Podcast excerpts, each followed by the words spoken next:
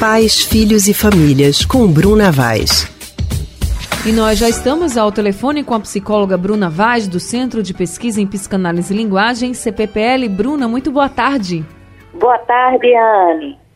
Bruna, muitas vezes a relação tumultuada dos pais acaba afetando o equilíbrio emocional das crianças, né? Os filhos começam a passar passam a dormir mal, apresentam problemas no desempenho escolar, enfrentam também outros problemas no cotidiano. Enfim, eu queria que você comentasse um pouquinho sobre essa questão e sabendo dizendo também para as pessoas se cuidar do casamento é também uma forma de cuidar dos filhos. Desane, com certeza, né? A gente sempre tem que lembrar que o desenvolvimento psíquico de nossos filhos, ele está diretamente interligado à relação estabelecida com os pais, né? E, com, e como os filhos lidam com as relações na família.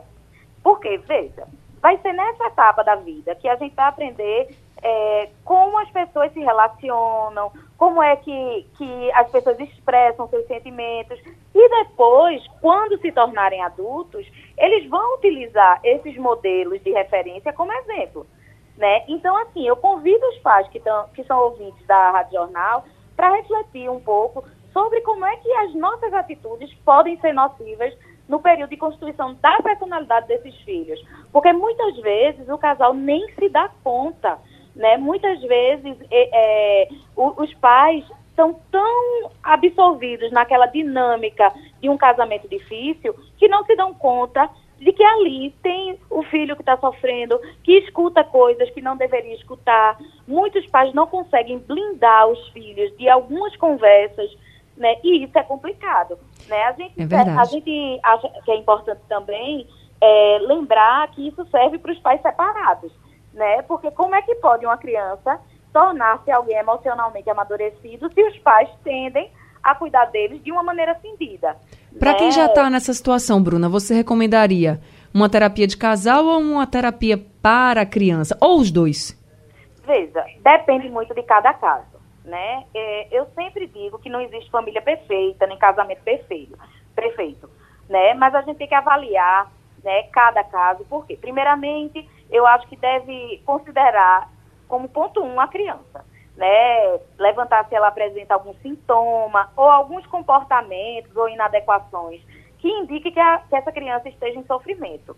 Depois, é importante listar que comportamentos são esses que você, né, como pai, como mãe, está achando que deve, que está estranho, que não, não fazia parte do repertório de formas da criança se posicionar na família.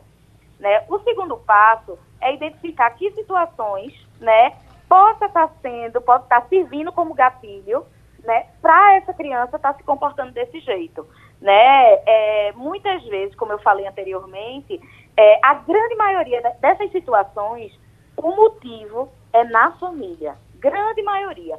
E muitas vezes os pais não reconhecem né, a própria implicação nesse sofrimento, nega a situação, né, muitas vezes de abuso moral ou até de violência doméstica entre o casal, né? E aí eles perdem tempo, porque aí muitas vezes quando a criança já está apresentando um sintoma ou algum comportamento inadequado, ela já está em sofrimento psíquico há muito tempo.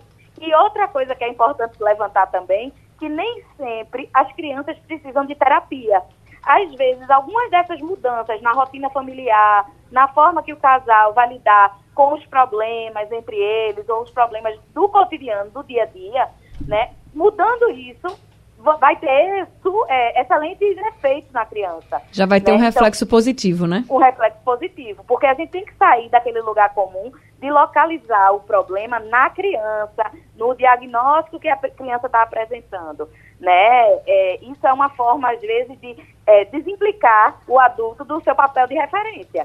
É assim, Verdade. Assim, não, eu não tenho nada a ver com isso, a criança é que está diagnosticada. Então, fica aí o alerta para todos os pais que olhar o comportamento da criança é importante, mas se autoavaliar também. Então, olhos abertos, mas a mente também aberta, porque pode ser que o erro esteja em como a gente está se comportando, como os adultos, né, estão levando as situações, conduzindo as situações. Bruna, muito obrigada por conversar com a gente mais uma vez. Boa semana para você e até a próxima. Para você também, Anne. Tchau, tchau. Tchau, tchau. A gente acabou de conversar com Bruna Vaz, do Centro de Pesquisa em Psicanálise e Linguagem, CPPL.